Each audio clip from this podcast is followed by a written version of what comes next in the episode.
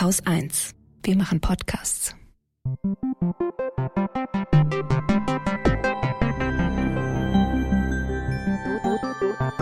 Anekdotisch. Evident. Herzlich willkommen zu Anekdotisch Evident. Ich bin Katrin Rönecke. Und ich bin Alexandra Tobor. Und bevor wir jetzt loslegen, wollten wir noch ein paar Worte äh, zu diesem Podcast sagen, weil sich da ab jetzt ein kleines bisschen was ändern wird.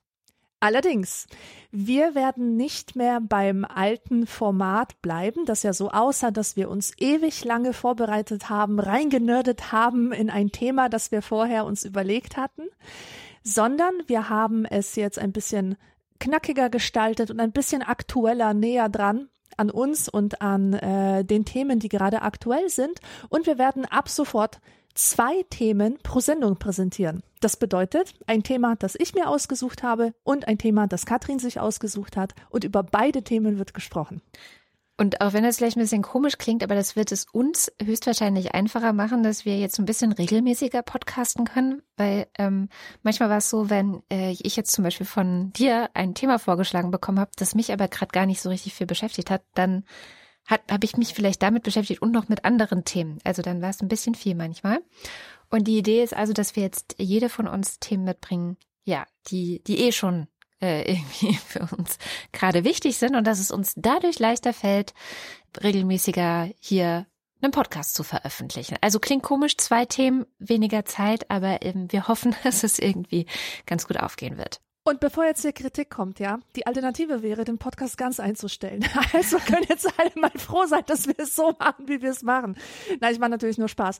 Ähm, wir wollen tatsächlich auch unsere Hörerschaft ein bisschen mehr mit einbeziehen, weil wir nämlich doch immer wieder E-Mails bekommen von Leuten, die uns ein Thema vorschlagen oder eine kleine Anekdote erzählen und dann sagen, das und das habe ich erlebt. Wie wäre es denn mal, wenn ihr das Thema besprecht? Und wir finden diese Themen ja tatsächlich oft ganz interessant und ganz gut und wären eigentlich ganz froh, wenn wir nicht immer nur aus uns selbst schöpfen würden, sondern wenn auch mal Anfragen von anderen kommen.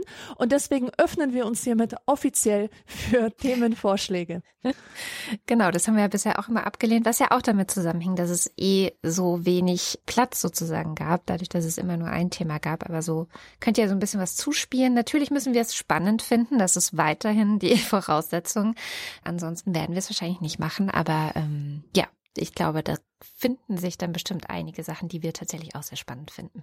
Genau, und wir werden auch selber erstmal schauen, wohin sich das entwickelt, denn mit allen Veränderungen ist es ja so, dass man sie vorher nicht exakt planen kann mhm. und es kann eigentlich noch alles Mögliche passieren. Also wir bleiben offen. Habe ich da gerade schon eine Überleitung zu deinem heutigen Thema gehört?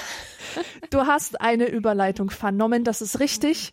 Mein Thema ist nämlich die Veränderung. Das ist das Thema, das mich gerade sehr stark umtreibt, weil es mich betrifft, weil es Freunde von mir betrifft weil es eigentlich viele Menschen betrifft, die etwas erleben, was zum Leben dazugehört und das ist eben Veränderung. Und normalerweise, wenn ich über dieses Thema spreche, ich habe zum Beispiel in einer der letzten Sendungen darüber gesprochen und da habe ich es Transformation genannt und da ging es um, um heftige Veränderungen eines ganzen Zustands, die sich mit einer Horrormetapher am besten ausdrücken lassen. Hm. Und ich habe auch gesprochen über Transformation durch Leiden, also wirklich dieses ganz, ganz große, laute, heftige Thema Transformation. Und heute will ich den Regler ganz, ganz weit runterdrehen, denn heute geht es um die, um das Stille der Veränderung. Mir geht es um das ungeduldige Warten auf Veränderung. Und ich glaube, dass viele von uns das sehr gut kennen. Ich bin mir bewusst, dass das ähm, etwas ist, womit man immer wieder zu kämpfen hat. Dieses, diese Frage, wann verändert sich denn endlich etwas in meinem Leben? Ich bin doch schon so und so alt, Jahre alt und es kommt irgendwie nichts. Oder, oder diese Frage, warum habe ich eigentlich immer die gleichen Probleme? Und oft suchen wir dann Veränderung, ähm, also wir glauben, dass diese Veränderung von außen kommt, weil das ist das, was uns Geschichten erzählen. Etwas bricht in das Leben ein und verändert unser Sein. Das heißt, man denkt, etwas muss passieren. Ich, ich bin jetzt so lange ohne Partner gewesen. Jetzt muss ich endlich den idealen Partner finden, mit dem ich eine Familie gründen kann. Und ich sehne mich nach einer Katastrophe oder, also die mich halt raus katapultiert aus meinem langweiligen Leben. Das war halt meine, meine Geschichte so. Oder äh, wann habe ich denn endlich ein neues Selbstbild als erfolgreiche Person? Ich bin noch nicht mehr das Kind von damals. Wann werde ich endlich erwachsen? Wann lerne ich endlich mit meinem Problem umzugehen, mein Zimmer aufzuräumen? Schaffe ich das noch in diesem Leben? Aus etwas aus mir zu machen, ja? Und eben dieses, warum finde ich mich immer wieder in der gleichen Situation wieder? Warum habe ich immer wieder die gleichen Gefühle? Und vor allem Menschen, die eine Therapie machen, fragen sich das oft. Hm. Bringt es überhaupt was? Ähm, so depressive Patienten zum Beispiel. Ich kämpfe doch immer, immer noch, ja. Was hilft es denn, wenn ich immer noch Depressionen habe? Ich hatte doch schon mal alles kapiert und jetzt ist wieder alles wie vorher. Wir warten also auf, auf die Veränderung im Sinne von, wir warten auf ein Zeichen, wir, wir warten auf eine sichtbare Transformation. Dieses Bedürfnis ist halt irgendwie da, dass es so einen großen Auftritt gibt, so ein Trara. Und was man da auf jeden Fall machen kann, ist sich die Haare abrasieren, ja, oder sp spontan zum Tätowierer oder so, oder die Bude in Brand setzen. Klar, kann man machen für diese Sichtbarkeit. Aber muss das eigentlich sein? Hm. Und ich habe mir jetzt neulich diese Frage gestellt, woher wissen wir eigentlich, dass sich etwas verändert hat? Woher wissen wir, dass ein Zustand in einen anderen Zustand übergegangen ist? Also woran machen wir das eigentlich fest? Und klar, es gibt dieses dieses Bild kann man benutzen von einem Vorher-Nachher-Foto, hm. beziehungsweise die die Tante, stellen wir uns vor, wir sind klein, die Tante kommt vorbei und sagt, Mensch, du bist aber gewachsen. ja, das ist das, derselbe Effekt. Aber zu dieser Diagnose, wow, bist du gewachsen, wow, hast du dich verändert, zu dieser Diagnose braucht es so das künstliche Rausschneiden der Zeit, ja. ähm, also des Prozesses oder, oder so eine Art Zeitraffer. Äh, denn man sieht ja sein eigenes Haar nicht wachsen. Und deine eigenen Eltern sehen deine Veränderung sehr viel weniger als deine Tante, die dich nur alle paar Jahre sieht. Und das Ding ist hier, Tatsächlich hat die Veränderung selten einen großen Auftritt. Es gibt kein Spotlight, es gibt keinen Tada-Effekt.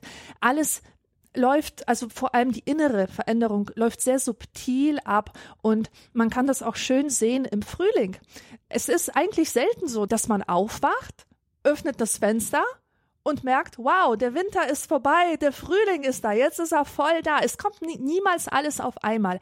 Es gibt immer wieder diese Rückfälle, also vor allem diesen Frühling fand ich unglaublich krass, wie es immer wieder diesen Rückfall in den Winter gab. Ich war schon längst mit T-Shirt draußen, ähm, schon längst den Mantel in die Mottenkiste gepackt.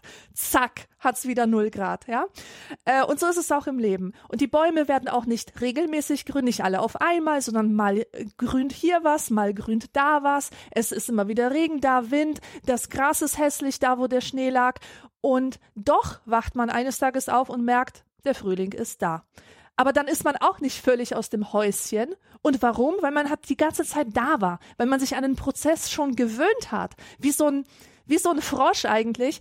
Ähm, es gibt so ein, so dieses Beispiel von einem Frosch, der in einem Behälter mit Wasser sitzt und der Behälter wird von unten immer schön äh, erhitzt. Aber schön das, langsam. So. Schön langsam, schön langsam, genau. Das Wasser wird langsam erhitzt und der Frosch verpasst den Wendepunkt, also den Moment, wo es eigentlich Zeit wäre, rauszuspringen. Und das ist natürlich ein böses Beispiel und das, äh, meint, das benutzt verwendet. man eigentlich gern verwendet bei solchen Sachen wie, weiß ich nicht, man hat sich an eine schlechte Situation gewöhnt und mhm. sie ist ganz normal. Aber ich habe das jetzt einfach nur gesagt, weil mir das einfällt. Ähm, aber so, genauso ist es mit positiven Veränderungen. Wir merken es nicht. Und das war für mich unglaublich tröstend, weil wenn wir nämlich nicht den Moment der Veränderung bestimmen können, ist es sinnlos, danach Ausschau zu halten und wirklich darauf zu warten, auf diesen Herold, der mit Trompete auf dem Pferd kommt um die Ecke, ja. Wir müssen nicht enttäuscht sein, dass es nicht kommt, wenn wir wissen, dass es sich gar nicht richtig wahrnehmen lässt. Wir sind halt Teil des Prozesses. Die Dinge sind also für uns nicht sichtbar, nicht so bestimmbar und wir können halt höchstens im Rückblick bestimmen, wo sich die Veränderung mal klar und mal weniger klar abgezeichnet hat. Und ich habe auch selber persönlich äh, Veränderungen erlebt, die ich so nicht für möglich gehalten hätte oder wo ich einfach dran gezweifelt habe, dass sich das jemals ändert. Und die gingen so ganz still vonstatten und irgendwann habe ich gemerkt, Moment mal. Ein gutes Beispiel sind Lesungen, die ich mache. Mhm. Die sind, die meisten sind erfolgreich, und Erfolg definiere ich jetzt mal als Leute haben ganz viel Spaß und lachen viel und manche sind weniger erfolgreich, wenn zum Beispiel niemand lacht. Ja. Und neulich hatte ich so eine Lesung, da hatte ich einfach keinen Erfolg. Oh niemand hat gelacht. Aber später, später saß ich im Hotel am Abend und habe gemerkt, hm, mir geht's eigentlich ganz gut. Ich bin ja völlig entspannt. Mein Selbstwertgefühl ist intakt. Ich habe keine komischen Gedankenspiralen, da ist kein Troll auf meiner Schulter, der mir einflüstert, du taugst ja gar nichts. Und und das war das war unglaublich. Ich habe in diesem Moment gemerkt, aha, Veränderung mhm. ist eingetreten. Denn Früher hätte ich darauf reagiert mit schlimmsten Selbsthass. Ich hätte mich selbst niedergemacht. Mein Abend wäre gelaufen gewesen. Ich wäre mit schlechter Stimmung nach Hause gelaufen. Ich hätte mein ganzes Leben angezweifelt. Okay. Und das ist aber nicht passiert, weil ich mich verändert habe, weil ich in diesem Moment auch total souverän gehandelt habe und gecheckt habe, das hat eigentlich gar nichts mit mir zu tun, sondern das hat damit zu tun, dass der Tag nicht gut war. Das war nicht der passende Tag, es war nicht das passende Publikum, es war nicht die passende Stimmung, nicht der passende Raum. Und ähm, habe mir einfach viele, viele Erklärungen gesucht, die einfach besser sind als die Erklärung, dass ich zunächst tauge. Mhm. Und das ist eben so ein Problem gewesen, wo ich früher dachte, das kriege ich niemals in den Griff. Oder auch mein Umgang mit Autoritäten, das ist so etwas, das ist bei mir anerzogen, sage ich mal. Ich habe gelernt, dass man vor Autoritäten Angst haben muss. Okay. Oder dass das so ein Ding ist, was ähm, ich weiß, ich habe das mit der Muttermilch eingesogen. Wenn man in einem autoritären ähm, System aufwächst, wo es auch ähm, dir Vorteile bringt, wenn du buckelst, mhm. ja, dann dann nimmst du das einfach irgendwie so ein bisschen mit der Muttermilch auf. Und ich habe das, ich bin das nie losgeworden, dass Menschen, die Autorität hatten beziehungsweise die Symbole von Autorität an sich hatten, dass die in mir Ehrfurcht, Angst ausgelöst haben oder aber eine Bewunderung, die mich dazu getrieben hat, denen gefallen zu wollen. Mhm. Auch das komplett verschwunden. Ich habe mich davon frei gemacht, aber ich habe den Moment niemals mitgekriegt, wann genau es passiert ist. Irgendwann bin ich einfach nur in mich gegangen und habe festgestellt, hm, interessant, das ist jetzt anders, als es vorher war. Woran hast ja? du das gemerkt? Naja, an meiner Reaktion. Ich habe einfach mhm. gemerkt, dass, dass da kein Herzklopfen ist. Da ist kein Hals schnürt sich zu. Da sind keine zitternden Hände, meine Stimme bricht nicht ein. Ich stehe hier vor diesem Professor, Professor, Doktor, Doktor und ich rede mit ihm auf Augenhöhe. Und das ist einfach so, wenn, wenn ich reflektiere und an vor fünf Jahren zurückdenke, wo ich, wo, wo ich mir denke, krass, also äh, das war anders, das war definitiv anders. Aber wie gesagt, diese Veränderung habe ich nicht bewusst mitbekommen, habe den Wendepunkt nicht mitbekommen und ja, das wollte ich einfach unbedingt mal teilen, weil ich das, ähm, weil ich das fast schon life-changing fand für mich, die, diese Erkenntnis zu haben, dass äh, Dinge sich verändern, auch wenn nichts danach aussieht. Ja. Man hat einfach die falschen Erwartungen daran, wie eine Veränderung vonstatten zu gehen hat. Ja, ja, ich glaube, es ist auch also einfach ein Prozess, der permanent so nebenher läuft. Ne? Also man, man kann ihn auch, man kann ihn schon beeinflussen, denke ich, sowas wie Therapie oder dass man bestimmte Gewohnheiten äh, anfängt zu pflegen. Ähm, da kann natürlich auch schnell eine Ungeduld entstehen, dass man denkt, okay, jetzt mache ich, jetzt habe ich ja schon meine Gewohnheiten geändert, aber irgendwie ähm, bin ich immer noch nicht näher an dem, was ich sein möchte oder so. Und manchmal braucht es halt einfach eine Weile. Aber ähm, trotzdem verändert man sich halt immer ständig. Und ich finde es so, ich finde es so erstaunlich, wenn es dann doch immer wieder Menschen gibt, bei denen man das Gefühl hat, dass sie sich gar nicht verändern. Also, oh ja. Also ich, ich denke mal, alle Menschen verändern sich immer. Ob sie wollen oder nicht. Veränderung ist irgendwie unaufhaltsam und kommt eh.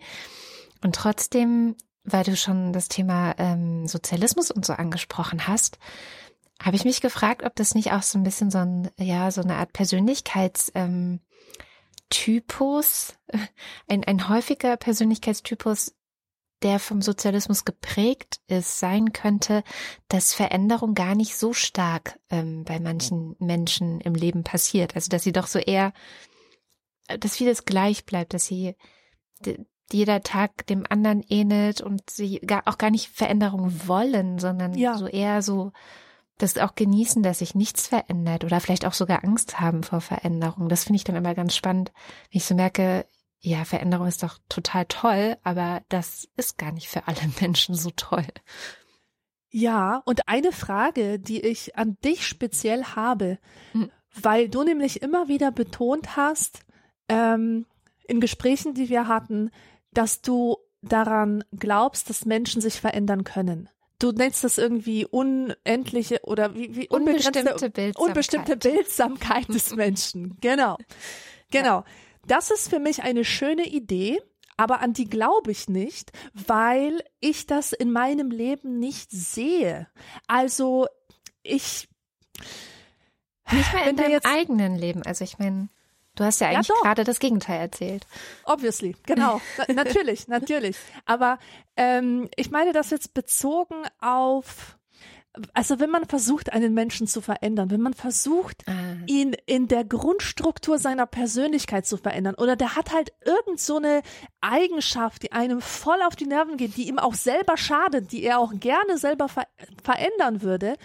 Und man versucht dann mit ganz viel Liebe und, und ähm, Zuspruch und keine Ahnung, pädagogischen Maßnahmen so einen Menschen zu verändern da bin ich einfach skeptisch, ob das geht und ob das vielleicht ein so langer Prozess ist, wenn es denn mal funktioniert, dass man als derjenige, der die Veränderung antreiben oder fördern will, dass man da eigentlich schnell die Lust verliert. Mhm. Ja, ich glaube, Veränderung von außen ist immer so ein ganz anderes Ding nochmal. Also äh, unbestimmte Bildsamkeit bedeutet einfach nur, dass jeder Mensch und, und das ist eigentlich fast schon die Antwort auch auf eine unbestimmte Art und Weise bildsam ist, also sich permanent verändern kann.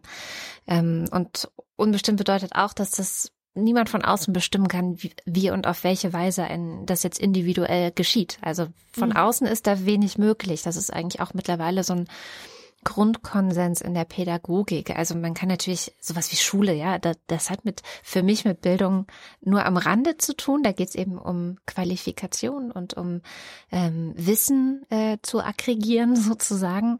Aber Bildung ist nochmal ein viel, viel weiterer, größerer Begriff, der immer irgendwie wirklich mit sowas wie Persönlichkeitsbildung zu tun hat. Ich weiß auch gar nicht, ob die Pädagogik, äh, die Pädagogik TM äh, sagen würde, dass das mal lebenslang ist. Also das ist meine Theorie. Und dass eigentlich diese Bildsamkeit nie aufhört und dass man äh, selber sich immer wieder verändern und, und immer wieder in andere Bereiche gehen kann. Und dabei ist es halt ein Kann. Ne? Also es ist kein, es, es passiert auch jetzt nicht von alleine oder so. Und ich glaube von außen, und das ist wirklich was, was ich ähm, auf die harte Tour direkt zu Beginn meiner Therapie, als ich ähm, mit Depressionen zu tun hatte, ähm, auch gelernt habe, man kann die anderen Menschen eigentlich nicht verändern. Ja. Also das ist wirklich ein, ein innerer Glaube, der so fest in mir ist inzwischen, also dass ich da auch wirklich oder Jesper Juhl hat mal gesagt, gib die Hoffnung auf und du wirst äh, glücklich sein. Da bezog mhm. er sich auf Eltern, die von ihren Kindern bestimmte Verhaltensweisen erwarten oder die irgendwie versuchen, ihre Kinder in eine bestimmte Richtung zu erziehen. Ja. Mhm. ja, das funktioniert in der Regel nicht und man wird halt enttäuscht sein, wenn man da zu viel erwartet oder zu viel Hoffnungen hat. Man kann eigentlich nur sich selbst verändern. Das ist so meine Quintessenz aus meiner Therapie gewesen und auch ein Stück weit der Weg aus der Depression, ähm, weil ich nicht mehr versucht habe, irgendwo um mich herum Leute, ähm, also ich, ich glaube, ich war auch in so einer klassischen Opferrolle und wenn man in der Opferrolle ist, denkt man ja immer, die anderen müssten sich verändern. Und zu, zu verstehen, also für mich war es sehr wichtig zu verstehen, dass ich das nicht kann und dass das Einzige, was ich ändern kann, eben ich und meine Art des Umgangs mit bestimmten anderen Leuten oder Problemen ist. Und diese, diese Erkenntnis war wirklich auch wie so ein, okay, also erst habe ich mich sehr dagegen gewehrt, weil ich dachte, nein, das ist unfair, so. Mhm. Ich bin schon gut, wie ich bin. so. Aber tatsächlich hat sich das bewahrheitet über die letzten Jahre und hat mir immer geholfen, äh, Dinge auch zu akzeptieren, Menschen zu akzeptieren, wie sie sind und auch sehr schnell zu verstehen. Also, weil manchmal denkst du so, wenn der Mensch sich jetzt verändert, dann ist es auch möglich, das und das zu tun. So. Und direkt von Anfang an zu denken, na, vielleicht ist es einfach nicht möglich, das und das mit dem Menschen zu tun. Ich suche mir jemand anders, mit dem das möglich ist. Es ist eine viel ja. gesündere und befriedigendere Art und Weise, ähm, mit, ja, mit den Unperfektheiten anderer umzugehen. Wunderbar. Also die Frage wäre eigentlich nicht, wie schaffe ich es, einen anderen zu verändern, mhm. sondern kann ich damit leben, dass er sich nicht verändert, egal was ich versuche. Genau. Und wenn ich damit nicht leben kann, muss ich mich halt fragen, wo kriege ich das, was der Mensch mir nicht gibt? Genau. Und beziehungsweise ist es eine toxische Person, die ich verlassen muss. Das, das, ist ja natürlich, das ist natürlich auch eine, eine Möglichkeit, ja. Weil manchmal versucht man ja wirklich Leute zu verändern, die eine sol die solche Eigenschaften haben oder die solche Probleme haben, die, die mir einfach zu nahe gehen und die mein eigenes Leben zerstören. Und da ist es natürlich wichtig, da den Unterschied zu kennen mhm. zwischen, ähm, ja, das ist jetzt etwas, das kann ich nicht ändern, aber ich kann damit leben oder ich kann es nicht ändern und es zerstört mich. Es zerstört mich fortwährend. Ich glaube, gerade auch in engen Beziehungen, also Familie oder ähm, ja, Paarbeziehungen oder auch manchmal Freundschaften, ist das total wichtig zu verstehen. Ähm, was, was kann ich wirklich ändern? Was kann ich nicht, was kann ich wirklich nicht ertragen? Und wie kann ich es dann schaffen, diese, diese Sache, die ich vielleicht nicht tatsächlich gar nicht ertragen kann, ähm, ein Stück weit auch von mir fernzuhalten also ja, das sind so, da, da, da kommen ganz, ganz viele Fragen, aber das, ich will jetzt gar nicht zur Paarberaterin oder sowas werden hier, sondern ich glaube wirklich, dass man da ganz bei sich anfangen muss und dann wirklich gucken muss, wie kann ich meinen Blick auf das, was mich stört, verändern und ähm, wie kann ich mein Verhalten so ändern, dass es mich nicht mehr so stört. Mhm. Dieser Satz ist jetzt allerdings auch wiederum eine schöne Überleitung, nämlich zu deinem Thema.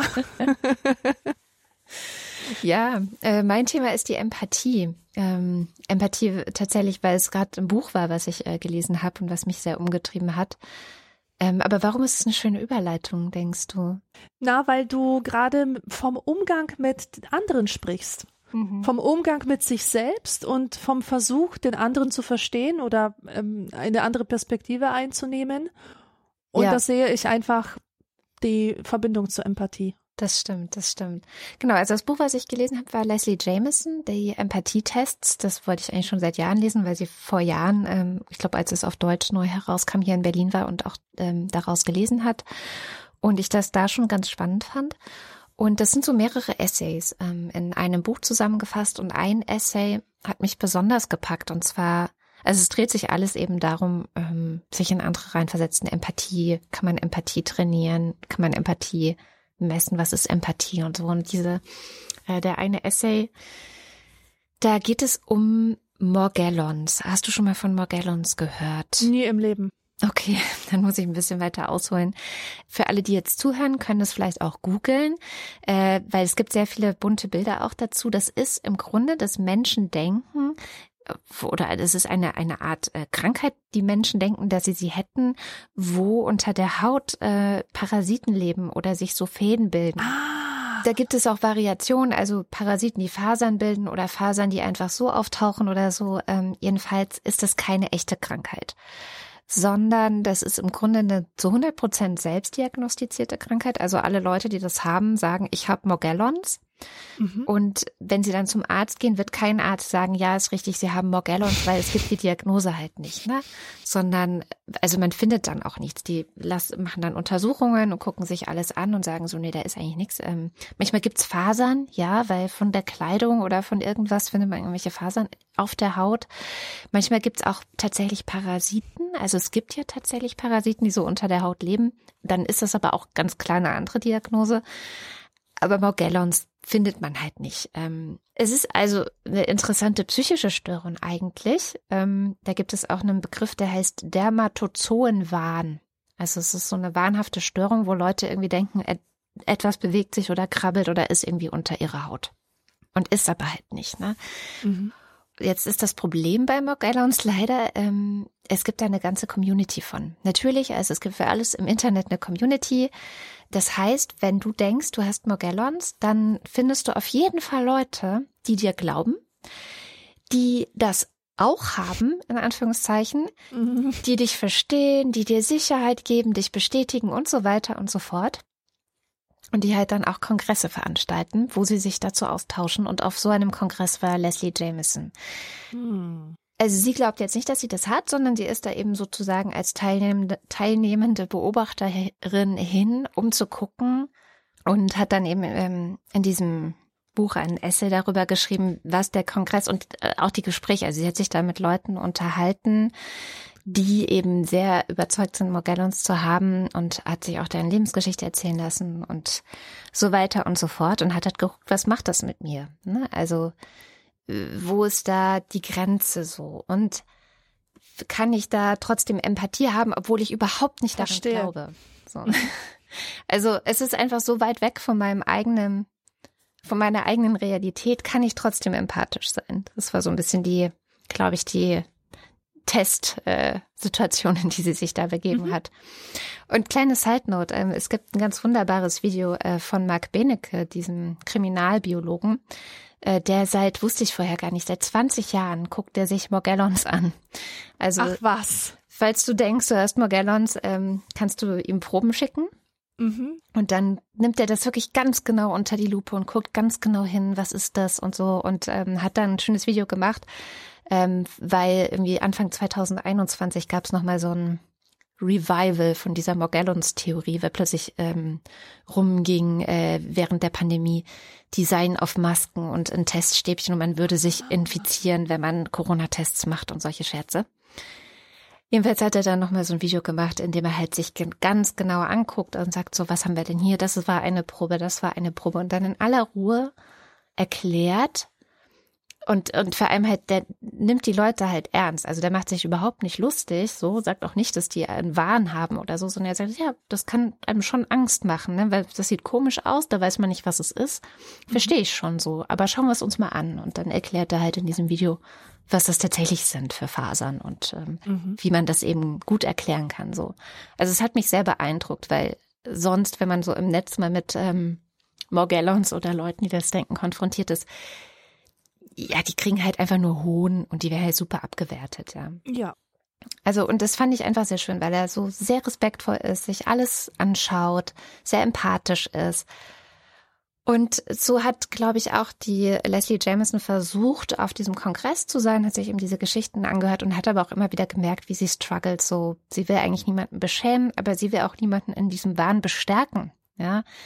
Also, weil wenn du jemanden sehr aufmerksam zuhörst und der erzählt dir so, dass er irgendwelche Parasiten unter der Haut hat und niemand ihm glaubt und alle Ärzte ihn wegschicken und sie oder er mit diesem ganzen Medizinsystem nichts mehr zu tun haben will, deswegen und so weiter und so fort. Also wie schaffst du da den Balanceakt, feinfühlig zu sein und aber trotzdem die nicht äh, jetzt dann auch noch weiter zu bestärken, so, ja, ja, du hast recht oder sowas, darfst du ja auch nicht sagen. Also, ne, wie macht man das? Das fand ich ganz spannend. Sie hat dann halt immer so versucht, Sachen zu sagen, die ähm, ja nicht degradierend sind, aber auch nicht bestätigend, also so möglichst neutral zu bleiben. Boah, das wird mich aber echt interessieren, weil ich hatte nämlich letztens die gleiche Situation. Da war eine ganz liebe Frau im, im Buchladen und wir haben uns unterhalten und ich habe dann rausgefunden, dass sie Hellseherin ist. Ja. Und die hat mir in Einzelheiten erzählt, wie der Russland-Ukraine-Krieg enden wird. Okay. Und ich weiß nicht, ob du es wusstest, aber mhm. Putin wird sich noch dieses Jahr das Leben nehmen und zwar mit der Pistole an der Schläfe. Noch dieses Jahr. Okay, und das ging so 20 Minuten und ich glaube, dass ich ziemlich cool reagiert habe. Ich habe sie auf jeden Fall nicht abgewertet, denn ich mag sie als Mensch, mhm. wirklich. Und ich finde auch ihre ganze leidenschaftliche Art, mit der sie das vorgetragen hat, fand ich so richtig sympathisch. Also, believe it or not, aber die war mir viel sympathischer als der Typ vorher, der mit mir über Camus diskutieren wollte. Ja. Mit dem wollte ich nicht reden, mit ihr wollte ich reden, ja.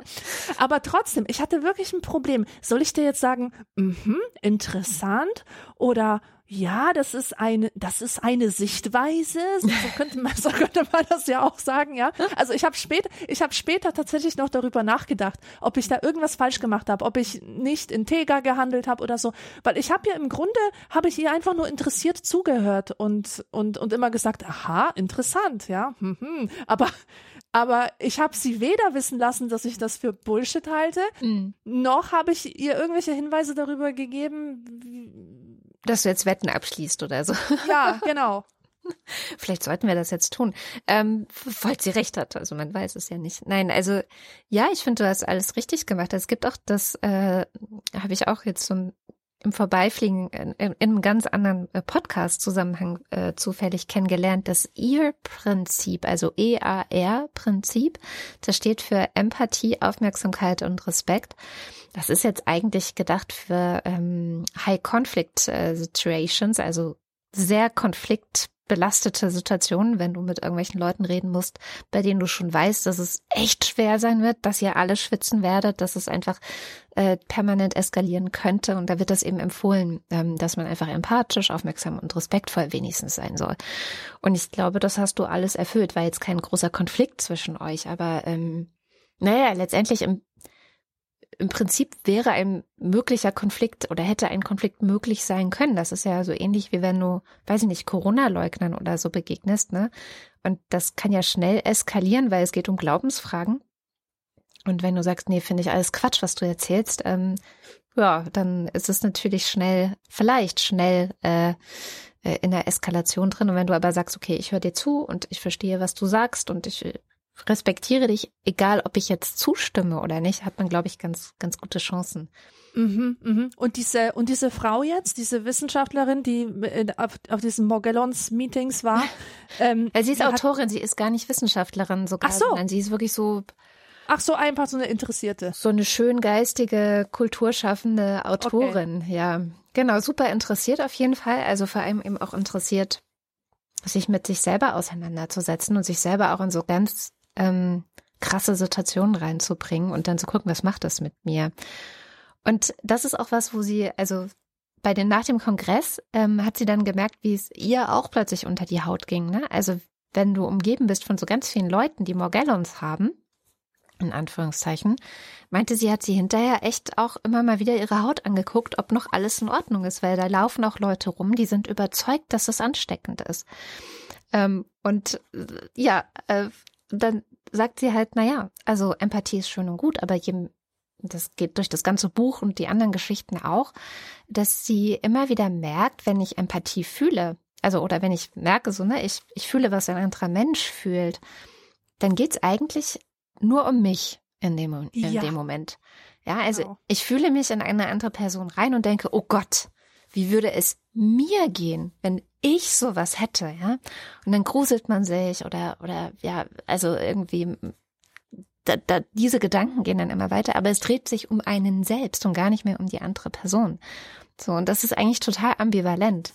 Ähm, dann beschreibt sie noch so eine andere Situation in einem anderen Aufsatz, wo sie so einen medizinischen Notfall hatte und wo sie an sich beobachtet hat, wie sie von ihrem Freund erwartet, also und zwar in einer in einer völlig übertreten Form, wo man wirklich schon von magischem Denken sprechen muss.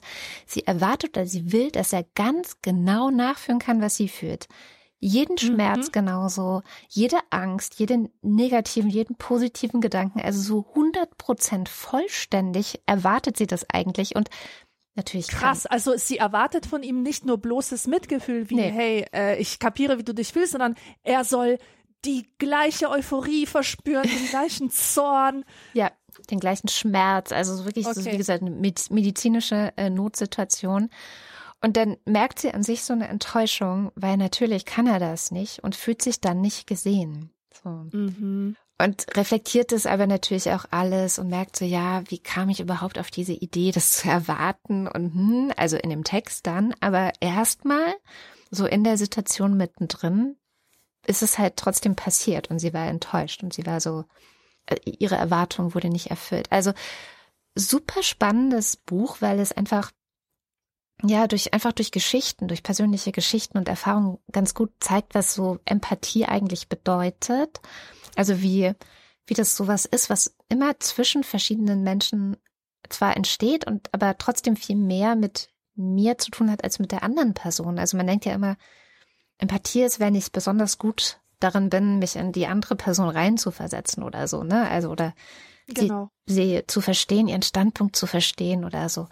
Dabei hat es eben wirklich auch viel mit mir zu tun und das bringt mich dann zu einem, ja, so ein bisschen die The Dark Side of Empathy sozusagen. Mhm.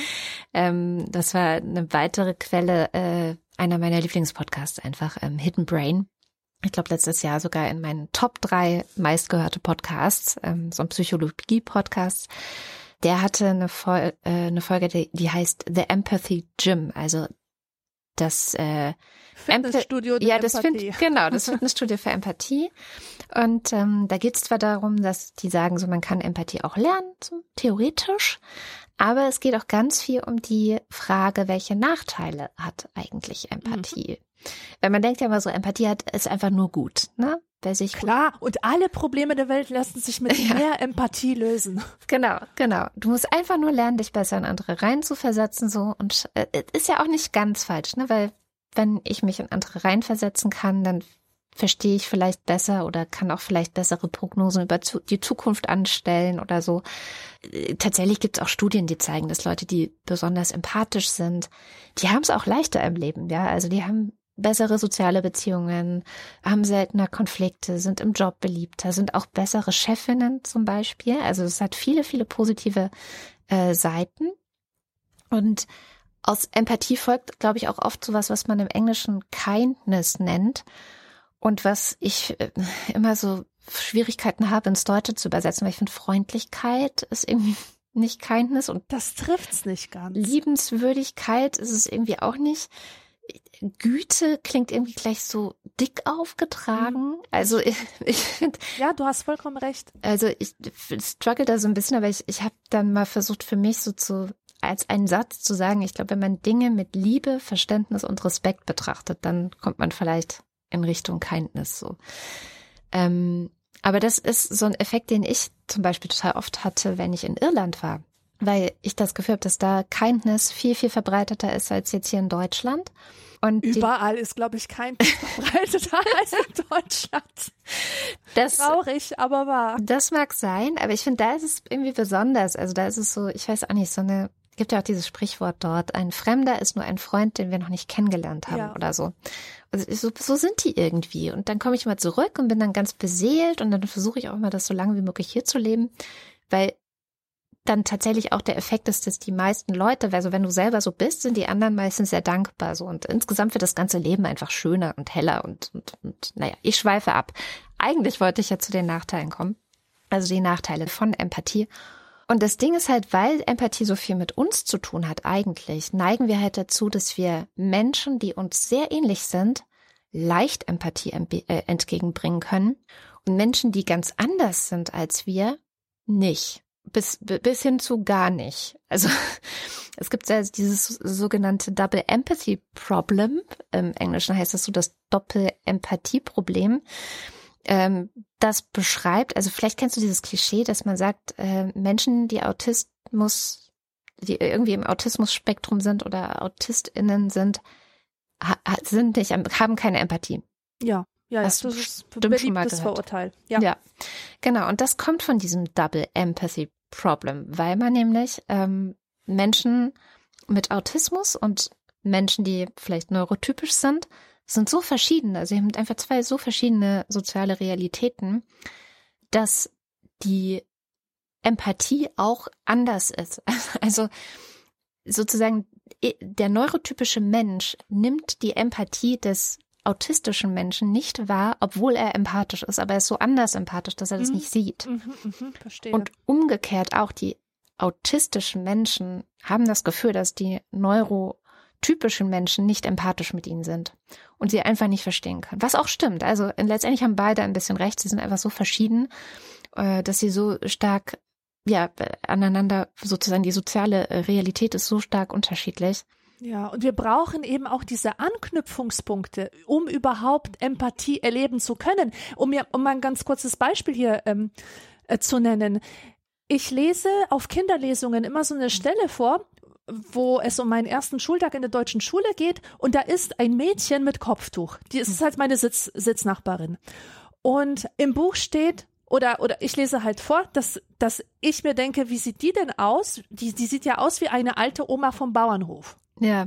So, und dann versuche ich den Kindern zu erklären, damit das jetzt nicht so alle lachen dann natürlich, ja, aber das ist natürlich nicht beleidigend für diese Fatma gedacht, sondern eher für mich, weil, mhm. weil ich halt so rückständig bin. Aber ich erkläre den Kindern, ich versuche mit den Kindern zusammen rauszufinden, warum ich in diesem Moment gedacht habe, dass sie aussieht wie eine Oma vom Bauernhof. Und dann kommen wir drauf. Aha, in Polen gibt es keinen Islam. Ich hatte noch nie Berührung mit dieser Religion. Ich wusste das nicht, dass es äh, dort üblich ist, dass es Frauen, Mädchen Kopftuch tragen. Und deswegen konnte ich, also das einzige, ähm, der einzige Anknüpfungspunkt für Verständnis war das Wissen, ähm, dass man sich halt auf dem Bauernhof so kleidet, ja. ja. Und so, so habe ich halt einen Sinn draus gemacht. Ja, sonst ja. ist einfach nur weird, ja.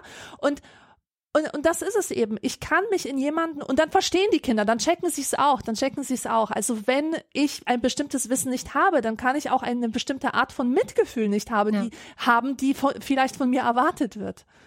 Ja, genau. Und ich glaube, dass das äh, nicht nur, also jetzt ist ein sehr starkes Beispiel, weil natürlich diese, dieses Vorurteil über AutistInnen, die hätten keine Empathie, das ist ja wirklich bis in die äh, ja, hohe wissenschaftliche Definition von Aut Autismus mit reingegangen, äh, mhm. äh, jahrelang, jahrzehntelang.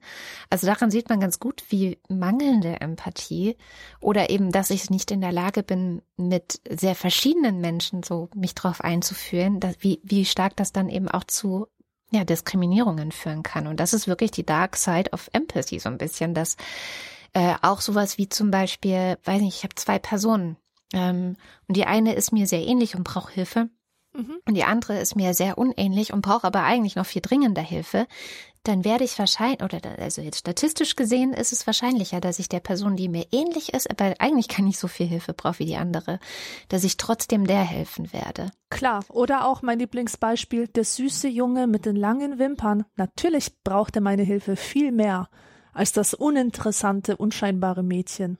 Ja. Also Attraktivität spielt bei Mitgefühl oder bei Empathie, was wir halt Empathie nennen, auch eine ganz, ganz große Rolle. Mhm.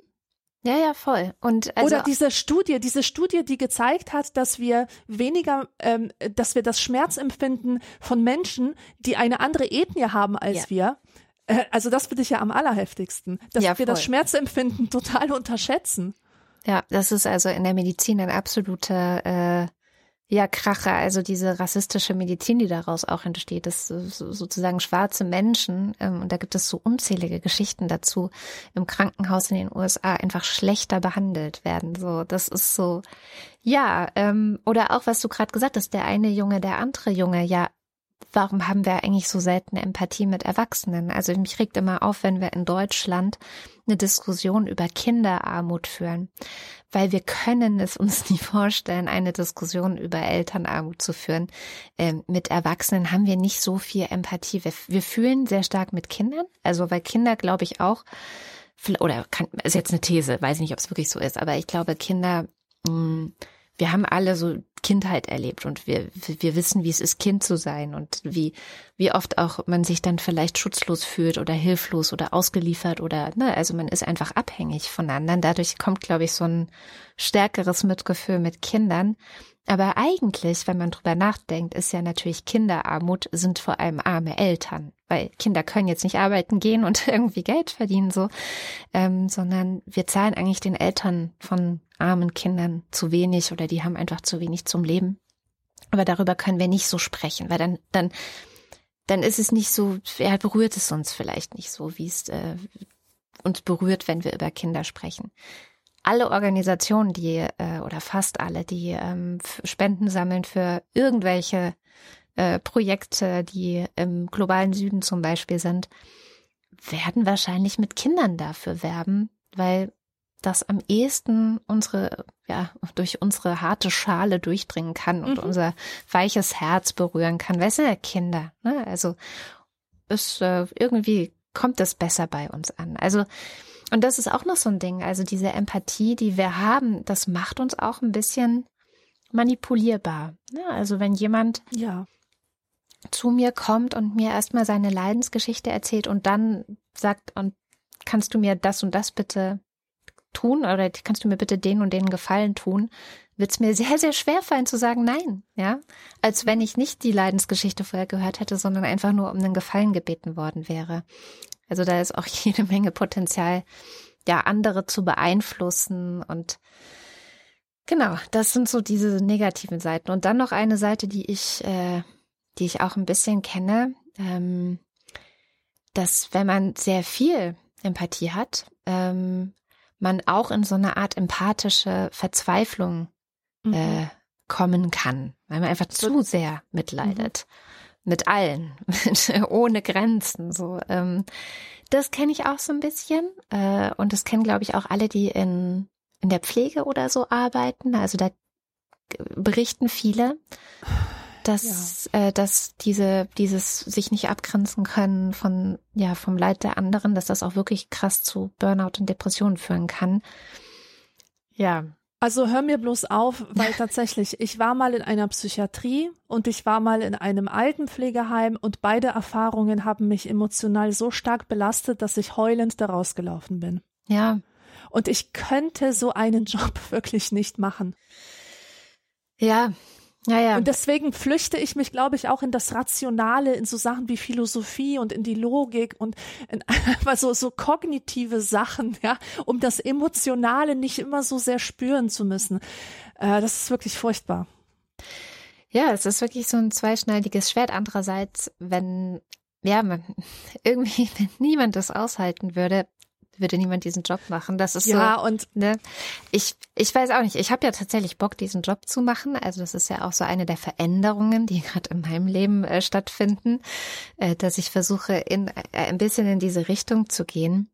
Ähm, also jetzt nebenberuflich sozusagen. Aber tatsächlich ist das auch was, wo ich gar nicht weiß, ob ich das kann. Also kann ich irgendwen mit irgendwem konfrontiert sein, professionell konfrontiert sein, mhm. der einfach eine vielleicht krasse, traumatische, weiß ich nicht, Missbrauchsgeschichte oder sowas hat.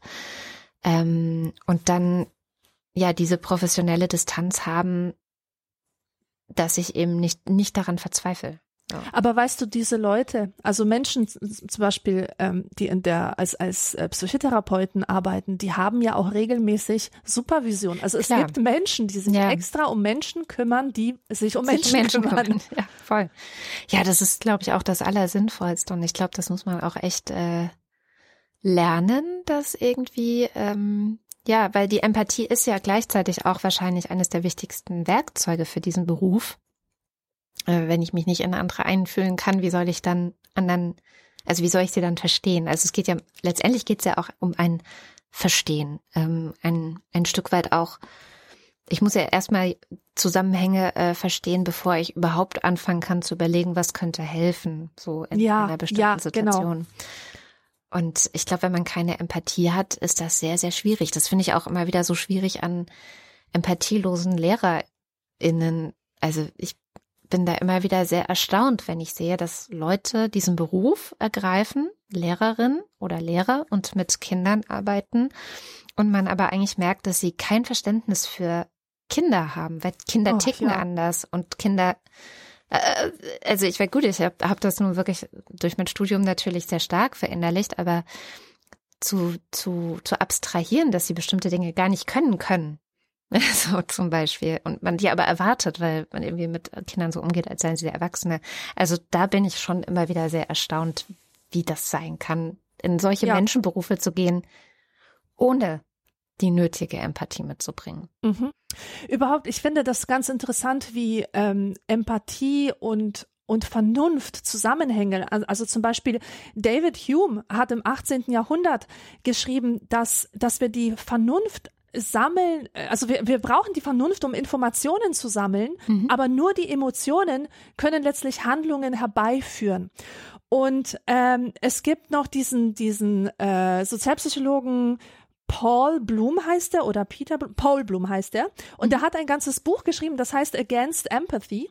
Ja, genau. Und, und darin setzt er sich eben auch mit diesen dunklen äh, Aspekten der Empathie ähm, auseinander. Und was er vorschlägt, ist etwas, das nennt sich als Alternative zur Empathie Rational Compassion. Und das ist genau das. Das ist die Kombination aus sich berühren lassen, also tatsächlich äh, Mitgefühl haben, aber das kombinieren mit ganz vielen Gedanken, mit diesen äh, das, was du brauchst, ist es das, was ich auf dich drauf projiziere? Oder was brauchst du wirklich? Und um herauszufinden, was diese Person richtig, also wirklich braucht und ich ihr nicht mit etwas helfe, was ich mir einfach vorstelle, was sie brauchen könnte, muss ich ja auch mit ihr reden und mhm. so weiter. Und auf jeden Fall bin ich über den Paul Blum dann über jemanden mit dem Namen De Waal gestoßen und der oder die, das weiß ich jetzt nicht mehr, hat äh, eine ganz tolle ähm, also so ein schönes Bild einfach für den Aufbau von, von Empathie äh, gefunden. Äh, und zwar würde ich mal sagen, Empathie als ähm, etwas, was sich über die Geschichte der Menschheit entwickelt hat. Und zwar äh, ist die Empathie, muss man sich vorstellen, wie so ein, eine äh, Russian Doll, also wie eine Matrioschka, wie eine Matrioschka-Puppe, mhm. bestehend aus drei Püppchen. Und die kleinste im Kern, das ist ähm, das ist die älteste.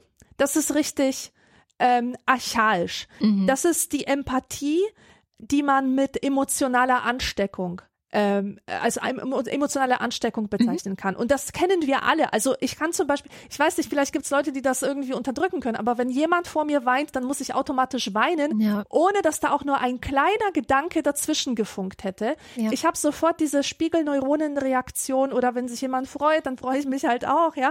Und das ist halt automatisch, das ist unfreiwillig, das ist unbewusst und darüber, über diesen Kern, äh, liegt diese kognitive Empathie, die Fähigkeit, dass wir uns, dass wir uns, äh, dass wir eine Situation begreifen können, dass wir verstehen können, was da eigentlich passiert, was der andere für Gründe haben kann, sich so zu verhalten und ähm, wir erkennen die Emotionen wieder, aber wir erkennen sie halt nur dann wieder, wenn wir sie auch selber schon mal gesehen ja. haben oder wenn wir sie von uns selber kennen. Und schließlich die letzte Schicht, also die äußerste Puppe, äh, das ist die Fähigkeit, und das, und das hat sich erst ähm, in den äh, letzten 100, 200 Jahren oder so entwickelt. Und sein, dass ich Unsinn rede und das ist viel älter. Es ist auf jeden Fall die älteste Schicht. Schicht. Das ist die, die Fähigkeit, tatsächlich eine Perspektive zu übernehmen. Ähm, das ist, ähm, also zuerst, zuerst vers versuchst du die, äh, die Situation zu verstehen, wirklich zu kapieren, rational, mhm. was da vor sich geht, dann die Perspektive zu übernehmen und dann diese Perspektive auch noch emotional aufzufüllen, so dass das Ganze so vollständig wird, dass du auch ein bisschen das Gefühl hast, was sich dann auch dazu bringt, entsprechend zu handeln. Und das finde ich ist eine ganz, ganz hilfreiche Einordnung einfach, ähm, um zu sehen, wie, wie sich diese Empathie zusammensetzt und was tatsächlich besser sein könnte als reine Empathie, das, was, was wir halt so naiv als immer gut, immer toll begreifen, ja. nämlich tatsächlich diese Verbindung aus gut informiert sein, wirklich sicher gehen, weiß ich, was da los ist habe ich mit der Person gesprochen oder habe ich gute Quellen, die mir über die Situation der Person Bescheid geben? Und dann das Gefühl ähm, als Handlungsmotivation. Ja, das benutzen. ist voll gut. Ja. ja. Also sozusagen eine informierte Entscheidung dann auch treffen ähm, können. Genau, und dann wird die, die Empathie, dann ja. wird die Empathie eben ein bisschen weniger dark, wenn man das genau. so vervollständigt. Ja, das glaube ich nämlich auch. Und das ist auch in dieser Folge Hidden Brain kam da ja auch vor, ähm, der Bloom als sozusagen ja der Stichwortgeber für die äh, dunkle Seite der Empathie und wer der Stichwortgeber für die positive Seite war, war Jamil Saki. Ähm, das ist ein Forscher auch Psychologe, der äh, hat das Buch geschrieben The War for Kindness. Da ist es wieder Kindness. Mhm. Und das ist ein ein wunderschönes Buch, wo er eben auch sagt, ähm, wir sind halt, wir leben halt an einer Welt, ähm, gerade auch jetzt äh, in den USA sieht man das ja ganz stark an den beiden Parteien, wo einfach sich Gräben aufgetan haben, wo äh, besonders stark unter Trump ähm, Familien auseinandergebrochen sind, weil Trump-Wähler mit Nicht-Trump-Wählern nichts mehr zu tun haben wollten und umgekehrt und so.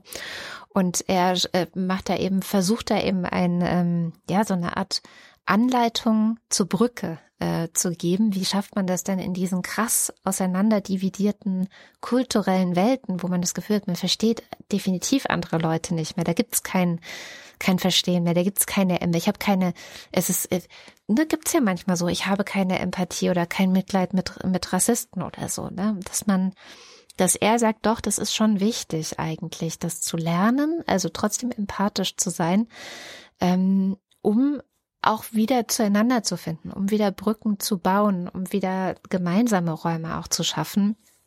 Ähm, und äh, er, er, ja, er gibt so ein bisschen, das ist dann in dem Podcast auch, deswegen heißt ja auch der, das Fitnessstudio für, für Empathie, so gibt so ein bisschen Tricks, wie man das machen kann. Also wie kann man denn seine eigene Empathie, seinen eigenen Empathiemuskel, wenn man so möchte, äh, vielleicht ein bisschen trainieren. Und ähm, ein sehr einfacher Trick ist, und wahrscheinlich habe ich mir dann gedacht, bin ich deswegen auch gar nicht so schlecht, äh, Romane zu lesen, ähm, Geschichten oh, ja. von anderen Leuten, die völlig anders sind als man selbst, die irgendwo ganz anders leben, irgendwie ganz anders ähm, sozialisiert sind, was ganz anderes erlebt haben. Ähm, also wirklich versuchen über ja, Geschichten erzählen, äh, in die Realität anderen, von anderen einzutauchen. Und das ist ja, haben wir ja schon mal in unserer Folge über Geschichten gehabt, ist ja so ein bisschen meine Sucht, ist auch so ein bisschen deine Sucht. Und wahrscheinlich kommt daher wirklich, dass wir, dass wir ganz gut darin sind, ähm, so ganz viele verschiedene, weil das kann man tatsächlich dann, also ja, lernen, üben, äh, trainieren, ähm, dass dieses, dieses Dark Side, also dieses, ich sympathisiere besonders mit Menschen oder bin, habe besonders viel Empathie mit Menschen, die mir ähnlich sind. Und je weiter weg etwas von mir ist, desto härter werde ich eigentlich in Bezug auf diese mhm. Person. Mhm. Dann fehlt es mir an Empathie. Sieht man ja ganz oft bei so Flüchtlingsdiskussionen, finde ja. ich. Also, dass da einfach Leute dann nicht mehr, also ist so eine Entmenschlichung ein Stück weit. Ähm, und das fand ich sehr, sehr, sehr schönes, ähm, ja, sehr schöne Anregung oder das kann wirklich jeder und jede zu Hause beginnen. Ähm, viele Romane, Geschichten von verschiedenen, also von euch verschiedenen Menschen ähm, zu lesen oder auch Filme zu gucken oder äh, Podcasts zu hören zum Beispiel. Bei mir hat es ja besonders gut geklappt. Also mir hat lange Zeit, ist jetzt immer noch nicht perfekt, aber mir hat lange Zeit so ein bisschen die Empathie für Transpersonen gefehlt. Das habe ich letzte Woche wieder gemerkt. Da war ich auf äh, eine, eine Diskussionsrunde oder bei einer Diskussionsrunde. Es ging über den aktuellen Entwurf des Selbstbestimmungsgesetzes. Und da wurde ich gefragt, was ich da so von halte. Und dann habe ich so gesagt, was ich da so von halte. Und das hat sofort äh, Leute im Raum, die eben selber trans sind, äh, total verletzt, weil oh. ich natürlich von bestimmte Dinge nicht so problematisch fand, ähm, die sie aber direkt betreffen wird. Ja, also die äh, vielleicht äh, in der Formulierung für mich irgendwie unauffällig sind, für sie aber Red Flags. Ja, so. ja aber wie sollst du es wissen? Wie sollst du, wie sollst du es wissen, wenn du nicht selbst diese Erfahrung hast? Genau, und wie ich es dann verstanden habe, ist eben, dass ich wirklich, und da sind wir wieder bei diesem Ear, was ich ganz am Anfang äh, meinte, Empathy oder Empathie, Aufmerksamkeit, Respekt. Ich habe dann halt einfach nur zugehört und habe wirklich auch versucht zu sagen, hey, danke. Also weil klar, jetzt, wenn du mir deine Sicht erklärst, also das haben sehr viele Leute dann ihre Sicht darauf erklärt, auf einmal habe ich nochmal eine ganz andere Perspektive. Habe ich richtig gemerkt, wie so ein Raum aufgegangen ist in meinem Kopf und so, ah, okay, ja, jetzt verstehe ich das. Und für alle, die vielleicht auch ein bisschen Probleme haben, weil ich glaube, es ist wirklich schwer, sich in Transpersonen reinzuversetzen, weil dieses, dieses Ding, dass du weißt, ähm, also einerseits dieses Ding, dass du weißt, ich bin dieses Geschlecht und nicht das, was mir zugewiesen wurde. Du weißt es halt einfach. Und andererseits dann eben, wie geht die Gesellschaft mit dir um? Diese Erfahrung haben wir ja einfach auch gar nicht. Ähm, da fand ich einen Podcast sehr, sehr hilfreich. Der heißt How to be a Girl. Da geht es um ein Mädchen, die ist ganz am Anfang des Podcasts vier Jahre alt. Und ähm, ihre Mutter dokumentiert so ein bisschen, wie ja, wie die Entwicklung war, wann dieses Mädchen auf einmal gesagt hat, ich bin ein Mädchen und wie die Mutter zuerst darauf reagiert hat und wie sich das so weiterentwickelt hat. Und da habe ich es wieder von einem Kind, also ich bin davon auch nicht frei, von einem Kind erklärt zu bekommen. So, äh, ja, so ist es, trans zu sein. Hat für mich, es war mindblowing für mich. Es war so, okay, ja, jetzt habe ich es kapiert. So, äh, jetzt ähm, habe ich da keine Fragen mehr. Also ich habe noch Nee, habe ich tatsächlich eigentlich nicht mehr, seitdem ich das gehört habe. Hey, habe ich wirklich keine Fragen mehr. Und empfehle ich deswegen auch immer allen Leuten, die so sagen, so, hm, ja, aber irgendwie, ich verstehe es nicht ganz, ehrlich gesagt. Ich finde es schon ein bisschen komisch. Oder so, hör mal diesen Podcast.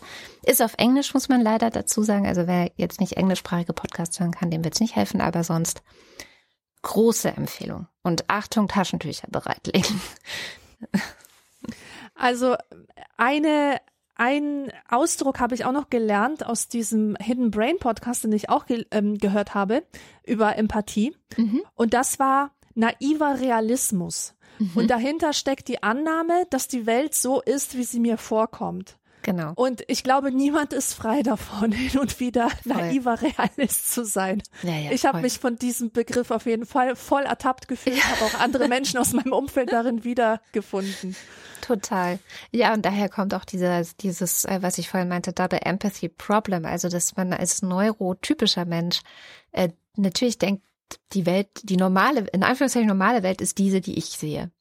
Und dann triffst du auf einen nicht neurotypischen Menschen und denkst so, hä, der ist, der ist komisch. Ähm, dabei ist das genau das, das ist naiver Realismus. Die Realität ist für jeden anders. Die ist, ja, ja die sieht man auch nicht, wie die für andere ist. Und deswegen ist es eben wirklich, ich glaube wirklich, das Beste, was man machen kann, ist zuzuhören. Also da, ja, oder zuzuhören. Zu lesen. Oder zu lesen, genau. Aber wenn man Menschen begegnet so im Alltag und man denkt zuerst so, hm, komischer Mensch, verstehe ich nicht, ist ganz, ganz andere Wellenlänge oder so.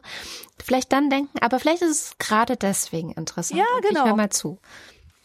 Wie du mit deiner Wahrsagerin. Ja. Das waren unsere zwei, zum ersten Mal zwei Themen heute in einer Sendung. Ähm, wie gesagt, wenn ihr Ideen oder äh, Wünsche habt, dann könnt ihr uns die gerne schreiben. Ansonsten hören wir uns jetzt wirklich in vier Wochen wieder und wir freuen uns und sagen bis dahin Tschüss. Tschüss.